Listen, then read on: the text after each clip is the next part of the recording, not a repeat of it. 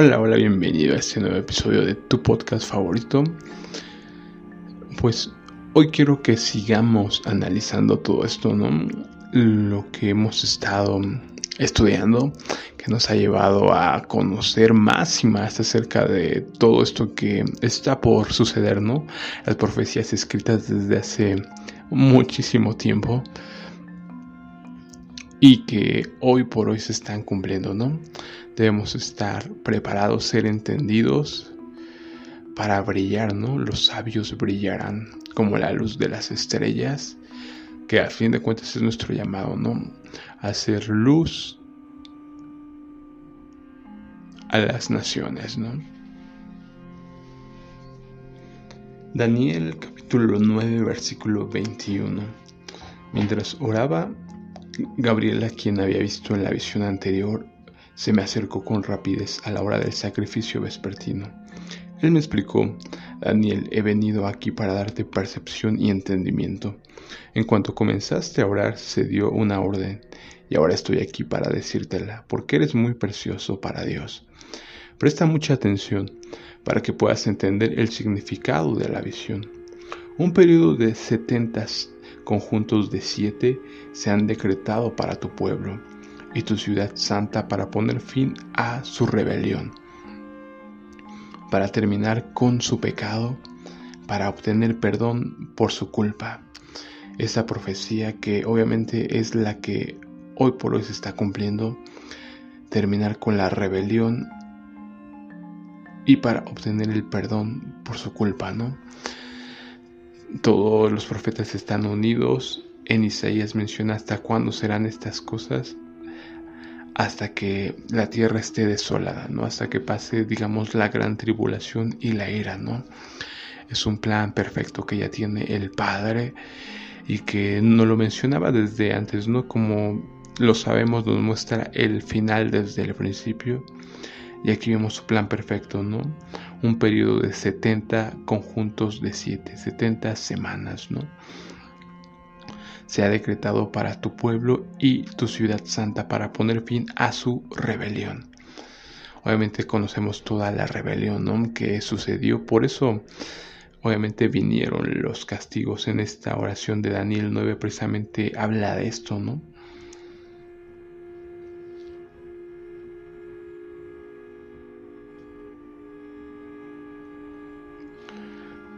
Versículo 14, por lo tanto el Señor nos ha enviado la calamidad que había preparado. El Señor nuestro Dios tuvo razón en hacer todas esas cosas porque no lo obedecimos. Tal cual no es sabido por qué vinieron todos estos juicios sobre Israel y sobre, sobre tu pueblo judío, sobre las dos casas. Y obviamente aquí nos muestra el Padre cuándo será el fin de todas estas cosas, ¿no?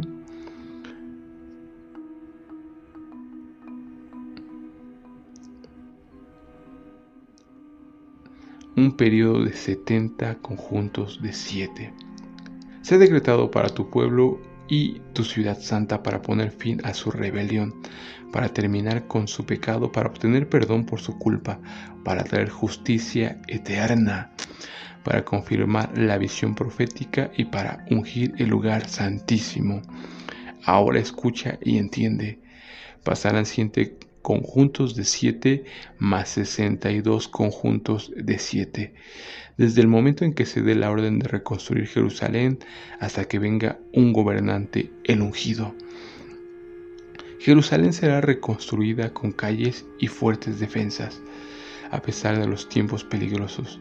Después de este periodo de, 62 conjuntos de 7, matarán al ungido. Sin que parezca haber logrado nada, y surgirá un gobernante cuyos ejércitos destruirán la ciudad y el templo. Esto es un hecho histórico, ¿no? El general Tito destruye en el año 70 Jerusalén. y surgirá un gobernante cuyos ejércitos destruirán la ciudad y el templo. El fin llegará con una inundación.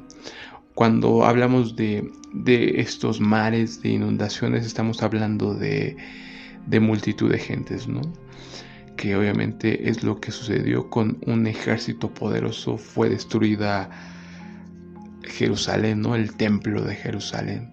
El fin llegará con una inundación, que también es algo que nos menciona Apocalipsis, ¿no? El dragón aventó agua de su boca para ahogar a la mujer, ¿no? Es tal cual, ¿no? Son estas multitudes de gentes, lo cual nos explica precisamente el Apocalipsis también, ¿no? Estas Apocalipsis 17:15 Luego el ángel me dijo, las aguas donde la prostituta gobierna representan grandes multitudes de cada nación y lengua. Una inundación, guerra y la miseria que acarrea está decretada desde este momento hasta el fin. Aquí nos, nos menciona muy claro, ¿no? Hasta el fin el fin de este ciclo, el fin de la ira, etcétera, etcétera, ¿no? El tiempo que debe cumplirse. El gobernante firmará un tratado con el pueblo por un periodo de un conjunto de siete, pero al cumplirse la mitad de este tiempo, pondrá fin a los sacrificios y a las ofrendas. De aquí es de donde se interpreta que que obviamente serían siete años el periodo final, ¿no? Donde este gobernante obviamente empezaría a gobernar, pero a la mitad de estos siete años, tres años y medio, obviamente mostraría su verdadera, su verdadero rostro, ¿no? Porque él, vemos que Apocalipsis nos menciona 42 meses, tres años y medio. Se menciona que será el tiempo de digámoslo así, de la tribulación, ¿no? Donde peleará contra los santos y los vencerá, ¿no? Contra el pueblo elegido. Como punto culminante de todos sus terribles actos, colocará un objeto sacrílego que causa profanación hasta que el destino decretado para este profanador finalmente caiga sobre él objeto sacrílego o abominación desoladora, ¿no?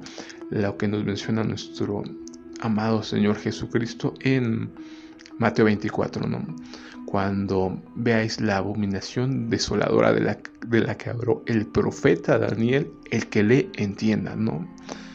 El que esté en Judea no vuelva huyan a los montes, no tal cual, el que esté en el campo no vuelva a su casa, el que esté en la azotea no baje para tomar, etcétera, etcétera, ¿no? Huir cuando veamos la abominación desoladora, que es tal cual muy interesante, ¿no? Porque como te lo he dicho, todo se repite en círculos y por eso podemos entender hoy, analizando la historia, podemos entender o más o menos tener una imagen de lo que será el futuro, ¿no? Y como te lo he dicho, mucho de lo que narra el libro de Daniel está explicado en, en los libros de Macabeos, ¿no? Que son libros históricos como tal. Y ahí nos mencionan la figura, ¿no? Una figura tal cual de este antimesías, ¿no? De este anticristo. Libro de Macabeos capítulo 1 versículo 1. Alejandro de Macedonia, hijo de Filipo, partió de su país y derrotó a Darío, rey de los persas, ¿no? tal cual la caída de Persia, el, macho cabrío ¿no? que nos describe en su visión Daniel, capítulo 8 de Daniel, que, que acaba con, con este carnero, ¿no? El de los dos cuernos, que es los reyes de Persia y de Media, ¿no? Rey de los persas y los medos, Darío y reinó en lugar de él. Primeramente fue rey de Grecia, emprendió muchas guerras, se apoderó de ciudades fortificadas, mató a varios reyes de la región, llegó hasta los lugares más apartados de la tierra, ya que su reino se menciona que hasta la India estaba abarcando, ¿no? Y saqueó muchas naciones, después toda la tierra quedó en paz bajo su dominio, y Alejandro se llenó de orgullo y soberbia, tal cual, ¿no? Lo que siempre sucede con estas figuras que, se convierten en seres orgullosos, ¿no? Ahí vemos lo que pasa con Nabucodonosor y cómo se convierte le es quitado el corazón de hombre y se convierte en, un animal prácticamente, ¿no? Capítulo 4 de Daniel. Y vemos lo que pasa con el rey Herodes, ¿no? En el libro de Hechos nos narra que se ensoberbeció y en ese momento cayó enfermo y murió, ¿no? Porque le empezaron a decir, tú no hablas como humano, hablas como Dios, ¿no? En el libro de los Hechos, tal cual lo que siempre pasa con el ser humano, ¿no? Alejandro se llenó de orgullo y soberbia. Luego de haber reunido un poderosísimo ejército, sometió provincias, naciones y gobernantes, y los obligó a pagarle tributo.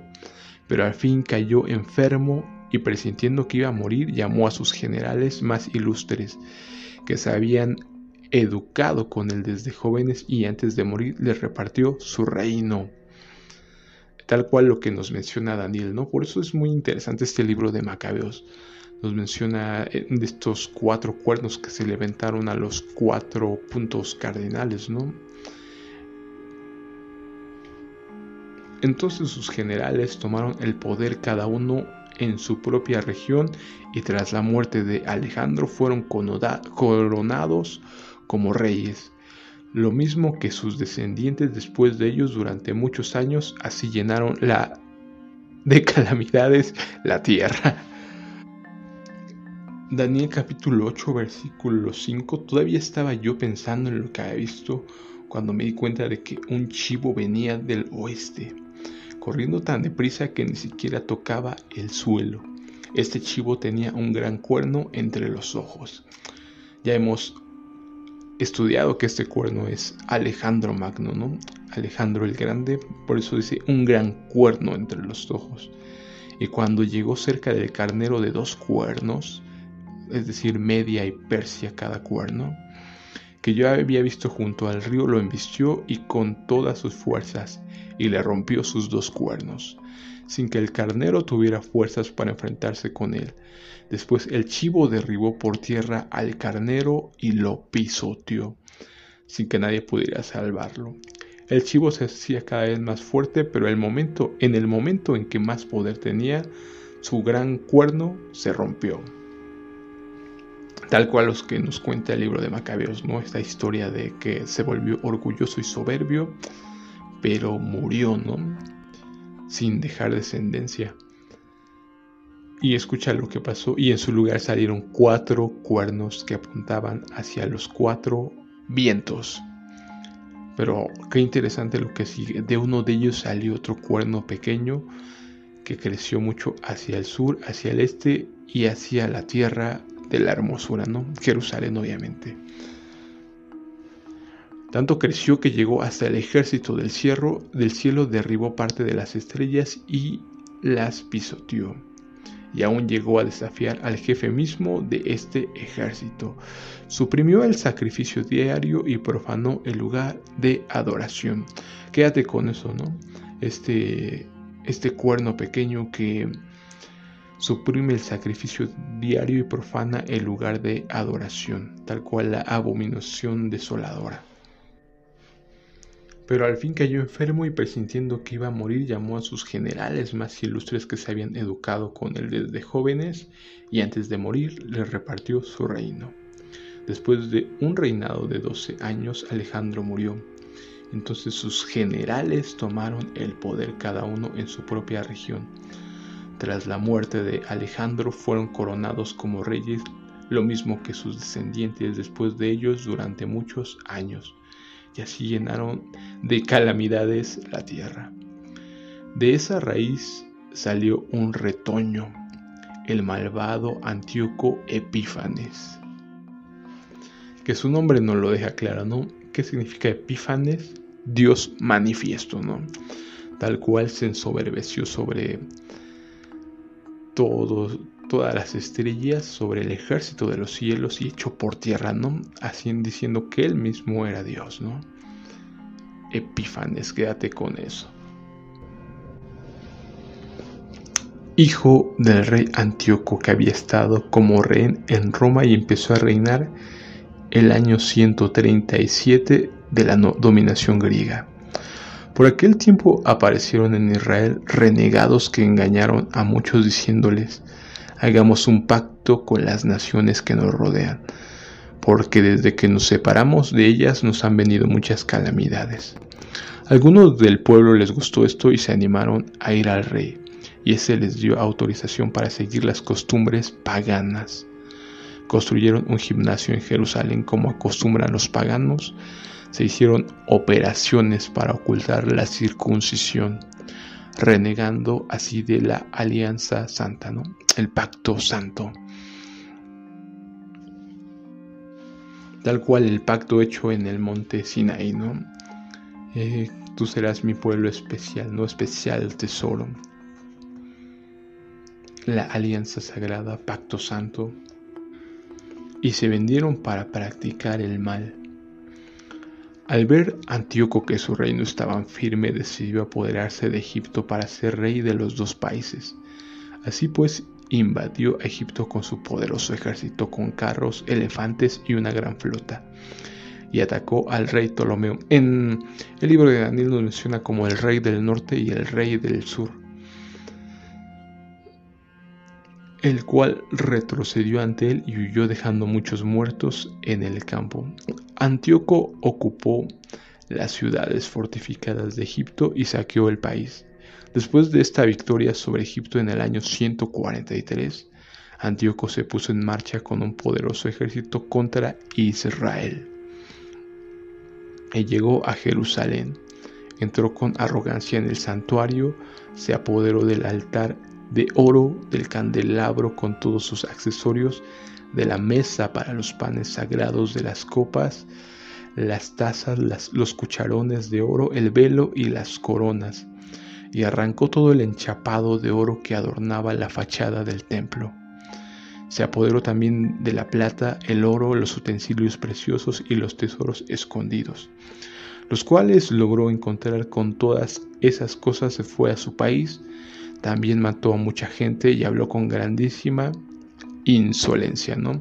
Recuerda lo que nos mencionaba Daniel, un cuerno que hablaba grandes palabras, que hablaba blasfemias, y habló con grandísima insolencia, ¿no? Tal cual lo que nos menciona Daniel. En todo Israel hubo una gran tristeza. Los jefes y los ancianos lanzaban ayes de dolor las muchachas y los jóvenes perdieron su vigor. Desapareció la belleza de las mujeres. Los recién casados entonaban lamentaciones. Las novias guardaban luto sentadas en sus alcobas. La tierra entera se conmovió al ver la suerte de sus habitantes.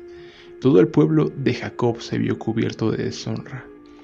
Dos años más tarde, el, rey envió a las ciudades de Judea a un funcionario encargado de cobrar los impuestos el cual llegó a Jerusalén con un poderoso ejército.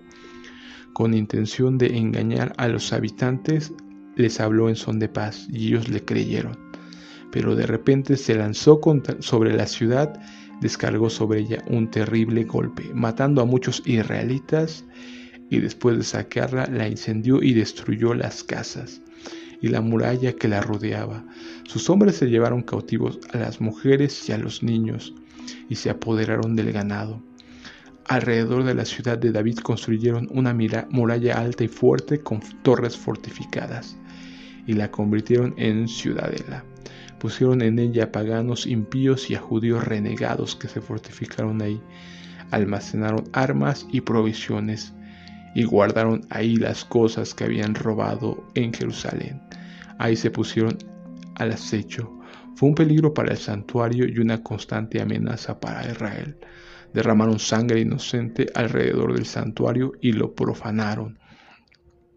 Por temor a ellos huyeron los habitantes de Jerusalén. La ciudad se convirtió en residencia de extranjeros. Sus propios hijos llegaron a ser extraños en ella y tuvieron que abandonarla. El templo quedó en ruinas y desierto. Las fiestas se volvieron días de tristeza. Los Shabbats fueron causa de vergüenza y el honor de la ciudad se convirtió en ignomía. Como fue de grande su gloria, así de grande fue su humillación. Su altivez quedó convertida en tristeza. El rey publicó entonces en todo su reino un decreto que ordenaba a todos formar un solo pueblo, ¿no? Aquí tal cual nos menciona, como te lo he dicho, es una imagen del antimesías, ¿no? Un anticristo. Como nos decía Juan, os, habéis, sabemos que estamos en los tiempos finales y el espíritu del anticristo ya está aquí, ¿no? Hay muchos anticristos que salieron de nosotros. Y aquí tal cual nos muestra algo que debemos de tener grabado, ¿no? Un decreto que ordenaba a todos formar un solo pueblo, ¿no? Un nuevo orden mundial. Un solo pueblo, una sola religión, abandonando cada uno sus costumbres propias. Todas las otras naciones obedecieron la orden del rey y aún muchos israelitas aceptaron la religión del rey, ofrecieron sacrificios a los ídolos y profanaron el sábado. Por medio de mensajeros el rey envió a Jerusalén y demás ciudades de Judea decretos que obligaban a seguir costumbres extrañas en el país. Obligaban, ¿no? Tal cual suena algo o las obligaciones y que prohibían ofrecer holocaustos y sacrificios y ofrendas en el santuario, que hacían profanar el sábado, las fiestas, tal cual, ¿no? Se le fue entregado por tres años y medio la ley y los tiempos, ¿no? Y todo lo que era sagrado, que mandaban construir altares, templos y capillas para el culto idolátrico, así como sacrificar cerdos y otros animales impuros dejar sin circuncidar a los niños y marcharse con toda clase de mancharse con toda clase de cosas impuras y profanas, olvidando la ley y cambiando todos los mandamientos, ¿no? Aquel que no obedeciera las órdenes del rey sería condenado a muerte. Tal cual, ¿no? Se levanta contra todo lo que es Dios o digno de adoración, ¿no? Haciéndose pasar por Dios. Esta orden fue enviada por escrito a todo su reino. Además el rey nombró inspectores para todo el pueblo y dio orden de que cada una de las ciudades de Judea se ofrecieran sacrificios. Muchos judíos, traicionando la ley, acudieron a cumplir estas órdenes con su perversa manera de proceder. Obligaron a los verdaderos israelitas a esconderse en toda clase de refugios. El día 15 del mes Kisleu del año 145, el rey cometió un horrible sacrilegio, pues construyó un altar pagano encima del altar de los holocaustos. Igualmente se construyeron altares en las demás ciudades de Judeas. En la puerta de las casas y en las calles se ofrecían incienso. Destrozaron y quemaron los libros de la ley que encontraron, y si a alguien se le encontraba un libro de la alianza de Dios, o alguno simpatizaba con la ley, se le condenaba a muerte según el decreto del rey. ¿Qué nos dice Apocalipsis? Esta es la paciencia de los santos, los que guardan los mandamientos y tienen el testimonio de Yeshua, ¿no? Y aquí lo vemos, ¿no? Algo que se repetirá a todos aquellos que guarden el pacto santo, ¿no? La santa alianza, que guarden los mandamientos van a ser asesinados. ¿no? Si alguno simpatizaba con la ley, se le condenaba a muerte según el decreto del rey. Así usando de la fuerza procedía esa gente mes tras mes contra los israelitas que encontraban en las diversas ciudades.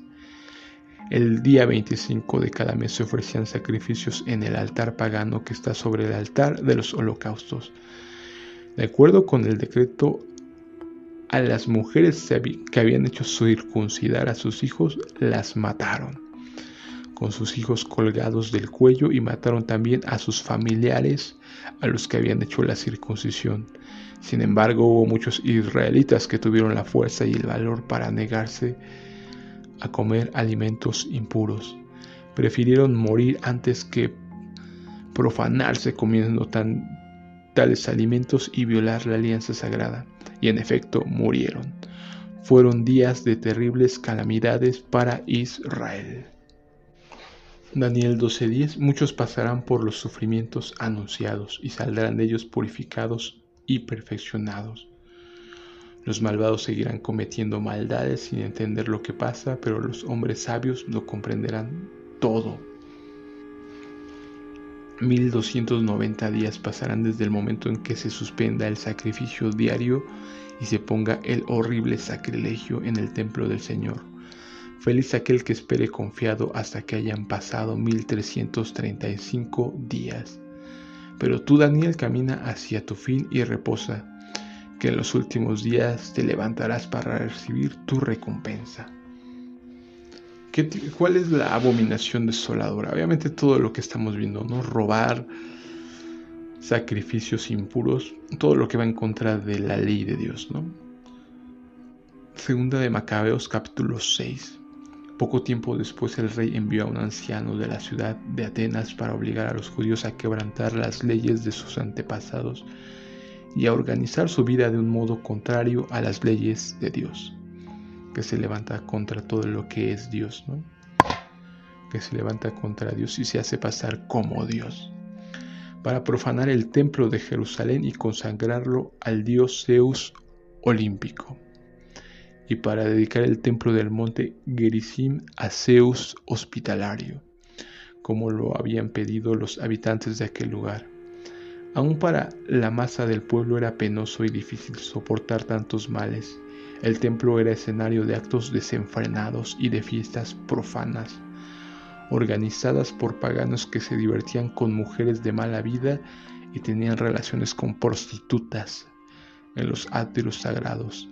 Además llevaban al templo objetos que estaba prohibido introducir en él, y en el altar se veía llenos de animales que la ley prohibía ofrecer. No se podía observar el sábado ni celebrar las fiestas tradicionales ni siquiera declararse judío. A la fuerza se veía a la gente obligada a comer de los animales que cada mes se ofrecían en el sacrificio para celebrar el día del nacimiento del rey. Cuando llegaba la fiesta del dios Baco, se obligaba a la gente a tomar parte de la procesión con la cabeza coronada de ramas de hiedra. Por instigación de los habitantes de la ciudad de Ptolemaida, se expidió un decreto para que en las ciudades griegas vecinas se observara la misma conducta contra los judíos y se les obligara a tomar parte en la comida de los animales ofrecidos en sacrificio. Los que no aceptaran las costumbres griegas serían degollados.